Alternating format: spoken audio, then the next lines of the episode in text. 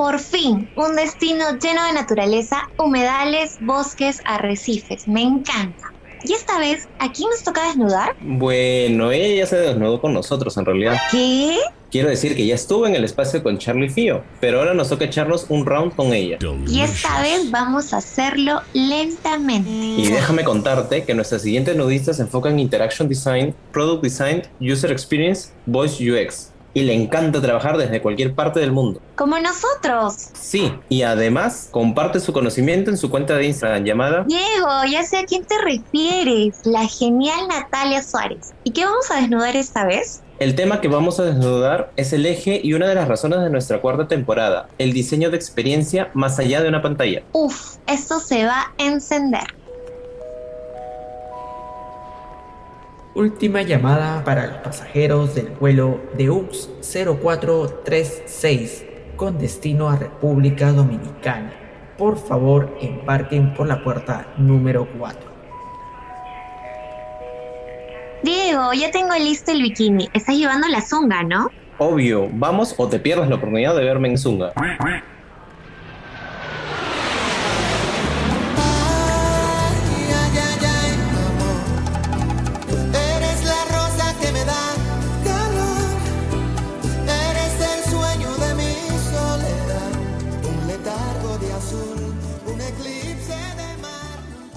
¿Qué tal Natalia? ¿Cómo estás? Muchas gracias por recibirnos en este caribeño país como República Dominicana. ¿Cómo cambió tu vida desde la última vez que te desnudamos?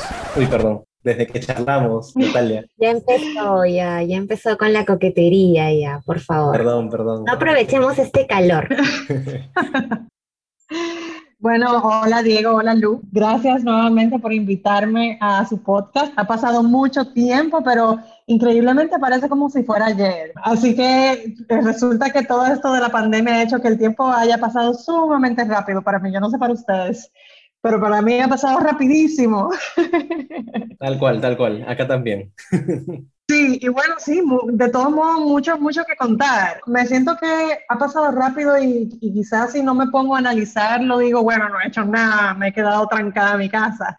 Pero realmente mm, ha pasado muchas cosas y, y he aprendido muchísimo, he conectado con muchísima gente en, en un año. Y bueno, desde la última que nosotros hablábamos, ah, no sé por dónde quieran empezar, pero a mí tengo tantas cosas que contarles. Tenemos esta misma pasión de remotear desde varias ciudades y me gustaría saber dónde estaría Natalia en un mundo sin pandemia. Wow, esa es una buenísima pregunta. Te cuento que antes de que empezara la pandemia, yo justo me había recién mudado acá a República Dominicana. Yo soy dominicana, he vivido mi vida entera acá, pero he estudiado fuera. Yo hice mi, mi maestría, justo la terminaba, la hice en Londres. Y no había pasado ni siquiera cuatro meses y ya estaba yo acá trancada. o sea que mis planes cambiaron completamente. Yo acabo de terminar una maestría en diseño interactivo, muchas cosas de VR, AR, diseño de voz, y estaba muy metida en, en- en diferentes comunidades, ¿no? De, esos temas allá en Londres, y bueno, enamorada de estos temas también. Y mi, mi cerebro estaba que explotaba, ¿no? Entonces yo tenía tantas ideas, tenía tantas ganas de, seguir conociendo personas que trabajan en, es- en es- estas industrias y quería seguir como participando en, en eventos. Eh, eh, había, recuerdo que justo antes de mudarme para acá, yo había ido, por ejemplo, a Web Summit, no sé si conocen ese evento que es global, es uno de los eventos más conocidos en eso de tecnología, diseño web, aplicaciones móviles y demás. Y bueno, ese evento, por ejemplo, me dejó a mí con muchísimas ideas también. Entonces, yo quería seguir viajando, quería seguir yendo a, diferentes lugares que, que tampoco viviendo en Inglaterra logré visitar. Por ejemplo, me, hubiera encantado ir a, Dinamarca, me hubiera encantado ir a, Grecia y bueno, otros otros sitios, viajar por Europa, ¿no? Porque he viajado a Europa, pero por ejemplo me preguntan, nunca he ido a Madrid. Si yo tuviera la libertad de viajar, esa fuera una de las ciudades que visitaría porque nunca he ido. Y bueno, nue- nuestra, el tema de que todos venimos más o menos de por ahí, ¿no? Es, es como necesitamos ir, no solamente para aprender y entender de dónde venimos también, ¿no? Porque no sé ustedes, pero yo tengo familia, bisabuelos y demás que eran españoles y bueno, ya se sabe la historia, ¿no? Porque lo compartimos todos los latinos. Y, y bueno, sí, eh, quizá esa es mi respuesta, estuviera en España. Buenísimo. Creo que compartimos mucho tu- tus ansias y nosotros también, de hecho, desde acá, las ansias por viajar. Creo que este confinamiento nos hace pensar, por ejemplo, yo, yo ahorita eh, tengo un taller en Mural y suena este pitidito de ese de terminó el tiempo y ya yo estoy pensando en que estoy en el avión, ¿no? Desabrochándome el cinturón para bajar. Pero por así decirlo, pero ya, esa es una, una fantasía mía. Pero en este confinamiento, ¿cómo has sobrellevado esta cuarentena? Por ahí vimos que estabas experimentando con pan artesanal. ¿Puedes contarnos un poquito más? ¿Qué has estado haciendo? Por ahí me, me han chismoseado. Oh, wow. Bueno, ha pasado un año, ¿no? Entonces eso del pan artesanal, eso comenzó hace un año. Te cuento que no lo he seguido, pero ese fue uno de los primeros experimentos. Y, y, bueno, era porque estábamos todos, que no podíamos salir, ¿no? Era todo un miedo al principio que uno, no sé, no sé ustedes, pero yo pedía todo por internet, me lo traían a la casa y uno inclusive lavaba todo. uno desinfectaba toda la compra del supermercado y demás. Entonces, bueno, pero había que buscar algo con que entretenerse, ¿no? Y dispersar la mente. Entonces, yo quería intentar lo del pan de masa madre, porque era como un reto, ¿no? Era algo complicado. Y ahí empecé a experimentar, era con la harina que conseguía y, y fui dándome cuenta de muchas cosas. Entonces, aprendí en el proceso. Aprendí que, por ejemplo, acá en los supermercados no venden la harina para hacer el pan es una harina de, la harina que venden es para hacer bizcocho. Entonces yo empecé por ahí y por ahí no logré nada, ¿no? Entonces luego en, aquellos, yo tuve varios escapes con mi familia y nos íbamos como a otros pueblos y demás y, y conseguí un lugar en otro pueblo que se llama La Romana que venden pan de masa madre. Y yo fui allí, conocí al dueño y me regalaron la harina con la que yo podía hacer el pan. Me, realmente me, me, invitaron a yo animarme a aprender también a hacer esto y me regalaron la harina, me enseñaron, me dijeron lo que yo tenía que hacer, entonces como que empecé a hacerlo de verdad y es, es, es difícil. Pero bueno, eso fue hace un año, te cuento que tengo probablemente unos 10 meses que no hago pan de masa madre, así que han sucedido muchas cosas después de ahí. No... Y, y, bueno, un poquito ya para también entrar en materia, porque siempre es bueno ir creando cosas, ahorita que estamos en cuatro paredes, de todo lo que has ido experimentando durante la cuarentena, ¿cómo lo has aplicado eso en el mundo del diseño? Wow, es una pregunta bastante profunda, Lu. Vamos a ver, ¿cómo lo he aplicado en el mundo del diseño? Yo creo que más que aplicarlo en el mundo del diseño, he tratado de, bueno, sí lo he aplicado, vamos a decir, en, en el tema de creación de contenido. No sé si han visto mi Instagram, pero en la creación de contenido, compartiendo la, lo que he estado aprendiendo o lo que ya, ya conocía, pero, pero lo estoy como publicando al mundo para que la gente ten, tenga esa información y también puedan de cierto modo conectar conmigo, ¿no? Que no se sientan como con miedo de, de conectar, ¿no? De, de, que si les interesa algo, si tienen preguntas y eso, puedan escribirme un mensaje o dejarme un comentario en un post o algo así. También es, eso ha sido algo que he estado experimentando. Yo no, realmente no, no me considero creadora de contenido, pero realmente si ve mi Instagram, me sigue, ella crea contenido. eso comenzó realmente como una forma de yo compartir, ¿no? Y también conectar con personas, porque en este tema del aislamiento y de de la pandemia, sí hay momentos que me he sentido sola, como, como muchos, ¿no? Porque no es normal lo que estamos viviendo, pero es normal sentirse un poco solos, ¿no? O sea que lo he aplicado de esa forma, lo que he estado haciendo, lo he estado tratando de compartir todo. Bueno, esa yo creo que es la forma número uno. La, segunda forma, creo que en mi, bueno, en mi trabajo, trato también de de que si veo, eh, sigo a, a, gente muy talentosa en el Instagram, de gente increíble que, que, comparte contenido buenísimo, genial, ¿no? Increíble, que yo digo, wow, yo quisiera tener el tiempo para hacerlo así, pero no, realmente no lo tengo. Y cuando, cuando leo estos posts, aprendo de otras personas, yo trato también de implementarlo en mi trabajo, ¿no? Entonces, también creo que ha sido un año de, de aprender de la comunidad, de, de conectar y y ver cómo uno puede mejorar muchas cosas en el tema del trabajo y también en el tema de cómo uno se comunica en el Internet, ¿no? De cómo uno puede también expandir, expandir su network. Y en este caso también muchos de nosotros hemos visto productos como Alexa, Siri, que son interfaces de voz y para eso también se diseña una experiencia. Natalia, cuéntanos en qué consiste esta disciplina. A mí me encantan tantos temas, Lu, tengo que decirte, pero tú has tocado uno de mis, de mis favoritos, interfaces de, voz, de Alexa, de Siri, de Bixby, de, de estas, eh, estos asistentes de voz con las que nosotros estamos interactuando, ¿no?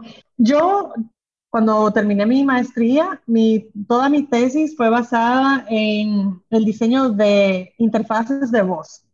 Entonces yo creé unos skills para Alexa y eso fue todo, toda una experiencia de aprendizaje, ¿no? Porque yo no conocía, no conocía muy de fondo este tema, entonces era algo que a mí me interesaba conocer y algo que yo todavía al sol de hoy, eh, porque esto ya hace ya unos varios años, yo le veo mucho potencial a que, a que va a seguir creciendo y va a seguir siendo parte de nuestras vidas. Quizás en Latinoamérica y todavía a nivel global no es en su totalidad algo indispensable, pero sí es algo que se va a convertir en algo muy común en nuestras vidas, de cómo nosotros utilizamos estos, estos aparatos. Entiendo que en el tema de diseño, por ejemplo, es, estas nuevas tecnologías van a, a abrir un mundo, ¿no? A, a dar más oportunidad a diseñadores que estén interesados en este tema a tornarse, ¿no? A, irse por, este, por esta rama, que es muy eh, de especialización. O sea, hay que realmente especializarse, porque no es lo mismo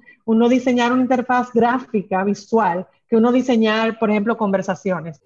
Eso es de, lo que se trata estos dispositivos. También sí hay algunos, por ejemplo, eh, el Google Assistant, tiene, hay algunos dispositivos que tienen pantallas y Amazon Echo que también tiene pantallas y va a haber, es como una combinación, van a haber experiencias que van a ser solamente de voz y así como también hay experiencias que son de voz, pero también tienes una referencia visual, ¿no? Entonces quizás sí, el skill del diseñador visual, diseñador gráfico va a ser muy útil en este tema, ¿no?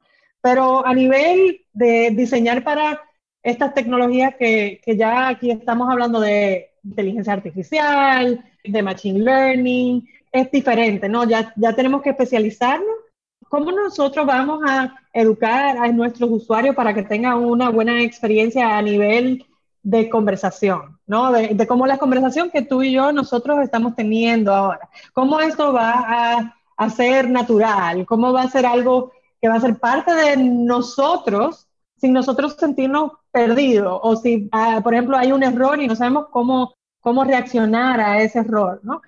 Yo creo que ese mundo es de verdad súper interesante para mí, tiene muchísimo potencial, hay mucha inversión en este tema, en, en estas compañías, y es algo que se va a seguir impulsando, al que se implemente, ¿no? En, en muchísimos lugares, en lugares públicos, en la casa, en el, en, en el trabajo, en, los carros, en, los medios de transporte, por ejemplo. De hecho, yo también le veo eh, bastante potencial a eso de, de las interfaces de voz, pero lo que me gustaría saber un poquito es cuál es el proceso creativo que sigues para crear esas experiencias. O tal vez nos puedas comentar algún último proyecto que has tenido para que podamos estar un poco más empapados del tema. Yo tengo, tengo varios proyectos que están en desarrollo, pero en, en, realidad, sí, lo que te puedo decir es que el proceso eh, no es tan diferente a los demás procesos, a lo que nosotros estamos acostumbrados a seguir. Al iniciar un proyecto debe de haber un objetivo siempre y debe de haber un problema que nosotros vamos a resolver. Entonces, por ahí empezamos, ¿no? Identificamos cuál es el problema que nosotros vamos a resolver. Y ya entonces a partir de ahí hacemos una investigación, hablamos con personas y, creamos todo un caso, ¿no? Porque eh, podemos tener grandiosas ideas. Y no sé, les voy a comentar esto, quizás esté un poquito fuera del tema, pero algo que yo vi hace poco y lo vi en internet, seguro ustedes también, en uno de esos anuncios que tanto nos bombardean, no recuerdo, pero era totalmente cierto. Todo el mundo ha tenido una idea que vale un millón de dólares. Todo el mundo.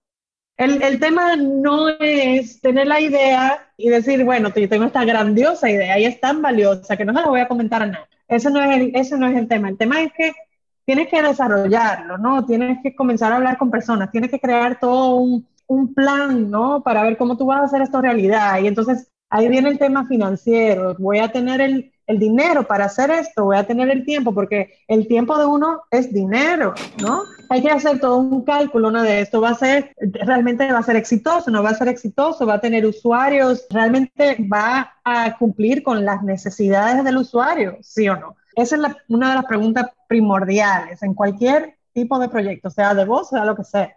O sea, que comenzar por ahí 100% y luego entonces ver dónde cae la tecnología que uno, en la que uno va a desarrollar este proyecto, porque hay tantas, ¿no? Hay tantas formas de desarrollar. Al igual que, por ejemplo, ahora, como nosotros trabajamos con múltiples plataformas, hay un sinnúmero de herramientas ahí disponibles para uno utilizar. Es igual en el mundo de voz. En el mundo de voz hay, hay de todo. Y hay cosas que yo todavía no, no conozco ni he probado. Por ejemplo, mi proyecto, porque yo sé un poco de programación, he hecho front-end y sé HTML, CSS y, y un poco de JavaScript también. Puedo fácilmente tomar, bueno, investigar estas plataformas, cómo funcionan y ver su modelo y entonces poder, tomar eso y desarrollar. ¿no? Hay personas que no tienen estas habilidades, pero, pero existen herramientas para personas que no tienen las habilidades de programación o el conocimiento. Sí existen. Yo diría que luego es conocer cuáles son tus herramientas, ver qué tú tienes en tus manos que tú puedes usar, que puedes hacer esto posible, o sea, que lo puedas crear porque como te dije al principio, eh, Lu, todo el mundo en el mundo tiene una idea de un millón de dólares. El tema es tú identificar cuáles son tus herramientas y cómo tú vas a lograr construir esto, ¿no? Yo luego les puedo compartir algunas herramientas que, que conozco, no las he utilizado, pero por ejemplo, sé que existe una que se llama Voice Flow, que puede como crear una conversación sin saber programar, por ejemplo. Pero bueno, quizá hay personas que ya sí tienen el nivel de programación y pueden crear sus, skills y demás. Y bueno, yo le diría, bueno, entre directamente a, a la plataforma de developers de Amazon o entre directamente a la plataforma de developers de Google. Pero existen herramientas para personas que no tienen estos skills. Entonces, saber cuál es tu toolkit, ¿no? ¿Qué es lo que vas a utilizar? Y cuál es el equipo que necesitas para hacer lograr esto. Porque eh, muchas veces uno quiere hacerlo todo uno, pero es imposible, es mejor hacerlo en equipo. Entonces, ¿qué, cuál es el equipo que necesitas? Y ya luego a partir de ahí, bueno, experimentar y, lanzar y probar. Ya es, que el mismo, el mismo proceso, prueba, error, prueba, error, prueba, error, y, y así te das cuenta, ¿no? Yo creo que una de las experiencias que ahorita muchos de las personas que estamos en pleno confinamiento es que extrañamos ese contacto piel con piel, ¿no? Oye, no, de nuevo nos, no, te confundiste de podcast, Diego, por favor, tranquilo, vamos de a poco, no te emociones con Natalia, por favor. Me refiero al testeo presencial, me refiero a ese contacto piel con piel que teníamos antes, ¿no? O sea, nosotros como desde este enfoque de innovación, de UX, ¿no? Siempre buscábamos este testeo presencial de aprender del usuario, porque de hecho es importante, ¿no? Ver las expresiones, ver la forma en cómo, cómo las personas reaccionan frente a algo, ¿Cómo se realiza un testing para interfaces de voz en este contexto de pandemia? Oh, bueno, quizá inclusive es hasta más fácil. ¿Por qué? Porque yo puedo hacer un Zoom contigo y puedo leerte todo un script como si yo fuera Alexa, por ejemplo. Y yo no cambiaría mi script aunque te equivoques, aunque me pidas ayuda. Esa es la forma, inclusive te puedo decir que, te lo digo que quizás está más fácil, ¿por qué? Porque estos dispositivos, lo primordial son las conversaciones, ¿no? Entonces, yo puedo tener un Zoom contigo, ni siquiera mostrarte mi cara y, y hacerme como que soy Alexa. Ese es el prototipo más low fidelity, más, vamos a decir, barato que yo pueda hacer. Claro, existen, como yo les comenté justo ahora, existen herramientas para, para probar, eh, con las cuales uno también hace prototipos. Por ejemplo, VoiceFlow es uno. Eh, yo sé que con Adobe XD también puedes crear prototipos. Y estos prototipos, al igual como haces una prueba con una interfaz gráfica, puedes compartir el link, puedes dar a una, un, tipo Zoom o, bueno, cualquier plataforma que tengas disponible y puedes entonces también grabarlo, ¿no? Para poder entonces analizarlo luego y ver, ok, cuáles son los errores y demás. Porque hay experiencias eh, que son con, como les dije, con pantallas eh, y también hay experiencias que no son con pantallas. Entonces ya ahí tú vas a decidir cómo va a ser tu, tu prueba. Eh, si va a ser una prueba por Zoom, si va a ser una prueba de otra forma, ¿no? Pero creo que hasta ahora esa es la mejor forma, yo tener un Zoom contigo bueno, digo Zoom, pero y tanta propaganda que le estamos dando a esta plataforma, pero es, yo diría sí, una conversación inclusive hasta por, depende, puede ser hasta por WhatsApp, porque si estamos hablando de un chatbot, ¿no? Yo puedo inclusive grabar todo eso por, por WhatsApp, si va a ser un chatbot de WhatsApp y puedo probarlo contigo yo siendo el chatbot, ¿no? Hay que ser un poco creativo en este tema, sí. Claro que sí, y me encanta que ahora lo veas el tema del testing mucho más, más sencillo, porque eso también permite que vayas desarrollando otras habilidades. Eh, yo he visto por ahí, curioseando un poco en tus redes, Natalia, he visto que tienes un juguetito que se ha vuelto tu obsesión. Uh, por favor. Todos tenemos nuestros juguetitos. Bueno, yo también tengo... Yo sé, a, a ti te encanta, a ti te encanta. A mí me encanta. Es más, ya, ya he comprado todos sus accesorios y soy, soy feliz. Pero no, no es lo que tú piensas, sino es lo que ustedes piensan. Me refiero a tu Oculus. Me gustaría saber qué se siente utilizar este dispositivo, Nati. Wow, Lu, inclusive no pensaba que me ibas a decir Oculus, porque pensaba que me ibas a decir espito que tiene en el, en el post. Eh, Ay, En, en mi Oculus, ay Dios mío, yo amo mi Oculus. Eso me ha salvado la vida en esta pandemia, déjame decirte. Yo lo compré justo, fue como en noviembre. Y bueno, pero hacía unos meses antes, yo había también con, con mi, mi sobrino, queríamos entrar en este mundo, entonces también compramos otro. Primero compramos el, el Rift S, que es muy diferente al Oculus eh, Quest 2. El, el Oculus Rift S, que también es de Facebook, es con cable y hay que conectarlo a una computadora de, que sea bastante potente, ¿no? Y es un poquito más complicado que el, el Oculus Quest 2. El Oculus Quest 2, pues, entonces recién salió en octubre del año pasado y bueno, dije, lo voy a comprar también. Entonces, como una inversión que tengo ahí en estos dos aparatos.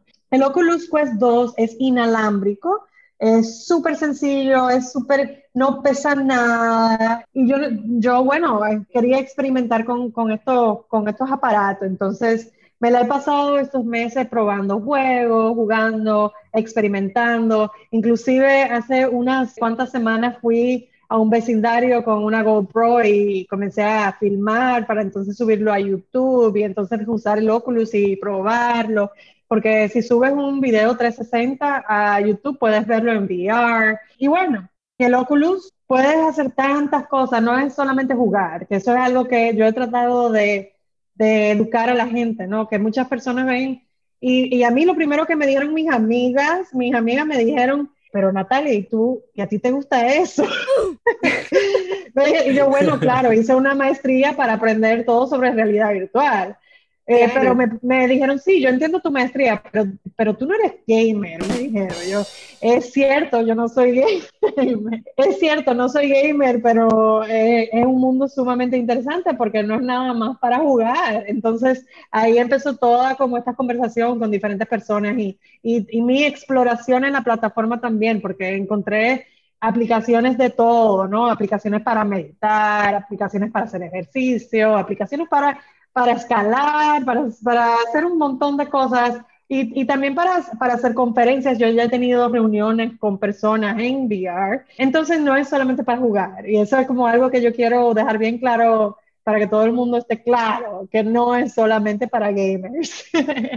No, es genial. Y aparte, a mí me gustaría saber qué es lo más ardiente que has experimentado que tú dices, que la cabeza te explotó y dices, no puedo creer que esto esté pasando? Ay, wow. En, en el mundo del VR, tantas cosas, tantas cosas. Tengo que decir y tengo que compartir que cada vez que yo comparto mi, mi Oculus y se lo pongo a alguien por primera vez, a mí me encanta ver su reacción. Es como, la, quizá ya yo estoy muy acostumbrada y es como quizá, no, sí me emociona, claro, depende de la experiencia, ¿no?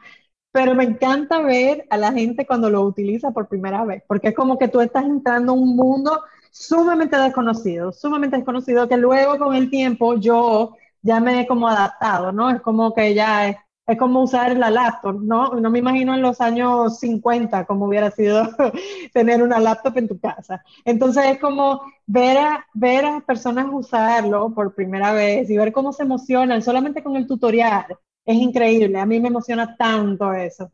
Pero también sí te puedo, te puedo decir que hay algunas experiencias del Oculus que me parecen súper divertidas, súper interesantes. Y, estas son, por ejemplo, hay un juego, bueno, hablando de juegos, tengo que hablar de juegos, porque hay juegos increíbles.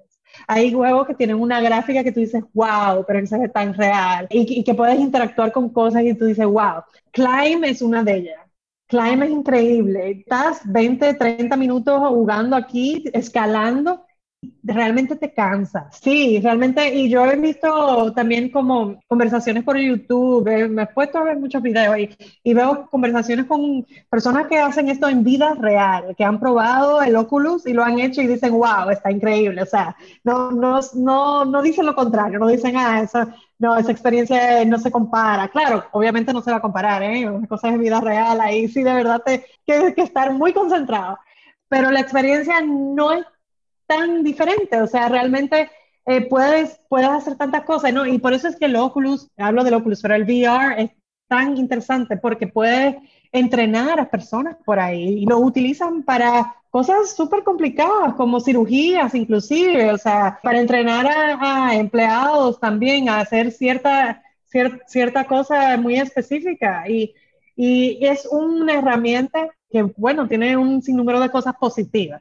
Claro, tiene cosas negativas, pero eso lo podemos hablar más adelante. Pero sí, el, el ver a las personas usándolo por primera vez, eso es lo que más me emociona. Y luego, bueno, el climb. Climb, esta experiencia es increíble, increíble. Qué loco. A mí me, me, causa mucha curiosidad poder utilizarlo, de hecho. Y, y, tú sabes que normalmente las primeras veces son, siempre se van a quedar en la cabeza, nunca las vamos a olvidar. Cualquier primera vez es algo significativo para ti como ser humano. ¿Qué nos recomendarías a todos esos primerizos que vamos a experimentar con este juguetito? Bueno, si, si son eh, diseñadores de UX, diseñadores, diseñadores de UI, yo les invito a que no tienen que comprar uno como lo, como lo compré yo, pero si tienen la oportunidad de probarlo, pruébenlo, porque es un mundo totalmente diferente. Se diseña completamente distinto. las interfaces pueden tomar un sinnúmero de, de diferentes formas, ¿no? Eh, hay que tener tantas cosas en cuenta, el, movimiento de tus manos, la estatura de la persona, cómo interactúas con los elementos, el, eh, si hay un menú, cómo es este menú, es un menú que aparece cuando mueves tu mano izquierda o con la mano derecha, o es simplemente siempre está visible ahí cuando te mueves, o sea, hay, hay, tantas cosas, es un reto realmente el, el, diseñar para, para realidad virtual, depende de la experiencia. Así que yo les recomiendo que por favor pruébenlo y, y su, su, mente va a estallar. van a tener tantas ideas y, y, van a querer grabar todo, porque yo, yo me sentía así al principio, yo quería grabarlo todo y que todo el mundo entendiera, pero es muy, muy diferente uno ve la experiencia ya en video normal, así que uno tenerla. Uno no lo puede apreciar realmente si uno lo ve en YouTube o en cualquier lugar, en un video. No es lo mismo, así que eh, traten de probarlo realmente. Es increíble, le va a cambiar su forma de, de, pensar inclusive, porque hay personas que dicen, ay no, no me gusta eso, que hay que ponerse un casco ahí, que realmente te saca del mundo real. Yo recuerdo, quizá voy a contar esta historia, pero Recuerdo que la primera vez que lo usé fue tan extraño, fue tan raro porque yo no entendía la experiencia. Entonces yo me quedé en la experiencia por un largo rato y no sabía cuándo parar. No sabía cuándo parar y cuando salí del casco, cuando me lo quité, me sentí tan desconectada de lo que estaba pasando en el mundo real. Claro, ya eso no me pasa ahora, pero sí me, me pasó al principio. Así que son cosas que, que, bueno, lo podemos hablar más, pero Sí, experimenten y, por favor prueben. Da para un episodio más. Toda esta experimentación me ha dado mucha curiosidad, de verdad. A mí me gusta también conocer un poco la parte emotiva, un poco más la parte persona, Natalia, un poco alejada de la profesión, pero ¿qué tanto cambió tu concepto sobre realidad virtual entre la Natalia que quizás conoció por primera vez ese término versus la de hoy? 2018 fue que yo empecé mi maestría y, y, esta maestría, bueno, como le dije, eh, era muy enfocado en conocer estas tecnologías nuevas, es la realidad virtual, realidad aumentada, chatbots, etcétera. Y para la tesis era muy libre de uno experimentar con, con, lo que uno quisiera. Y realmente el tema de la realidad virtual en ese momento a mí no era lo que realmente más me, me llamaba la atención. Entonces, cuando yo lo probé por primera vez, que fue como en el 2018, lo entendía que era increíble, o sea, me sentía, como le dije en mi primera experiencia, yo, yo realmente me desconecté del mundo real que me dio hasta miedo.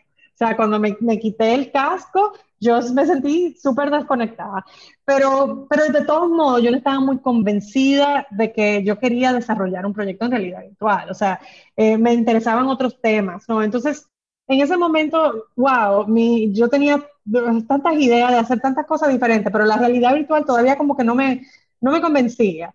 Y, y creo que hoy, porque compré el Oculus Quest 2, que es inalámbrico y, y es como más accesible también, y eh, no es tan costoso porque eh, no sé si conocen los demás, eh, las demás marcas que existen, el HTC Vive, o sea, la inversión de uno de estos puede ser hasta dos mil y tres mil dólares.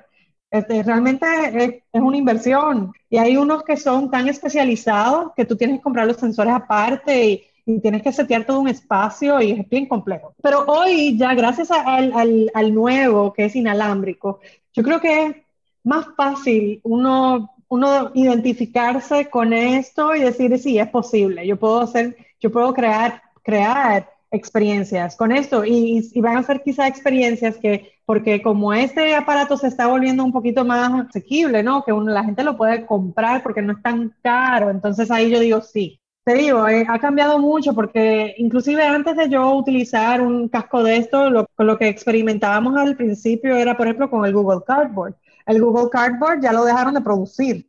Y era como la forma más sencilla, más básica de uno tener una experiencia de realidad virtual, que no es lo mismo, claro, que si tú puedes interactuar con cosas con tus manos. Es muy diferente la experiencia, pero también habría un mundo, ¿no? Ahí para uno poder conocer y ver cómo, cómo que funciona esto y así.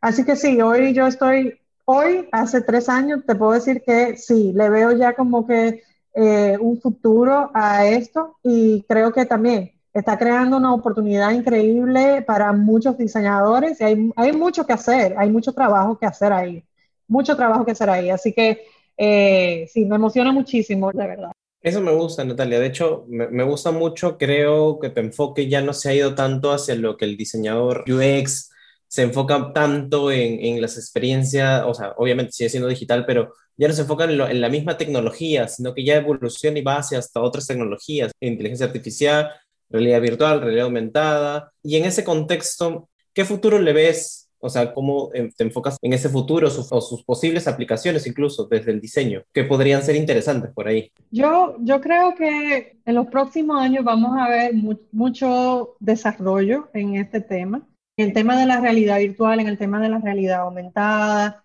en el tema de la realidad virtual, todavía obviamente pensando en el público, ¿no? En el público que está absorbiendo y está absorbiendo el contenido de realidad virtual. Las personas que realmente pueden costearse esto ahora y que también le interesa, ¿no? No es como que, por ejemplo, una persona X que no le interesa la realidad virtual no va a tener un aparato de esto sentado en su casa, ¿no? O sea, todavía no hemos llegado ahí.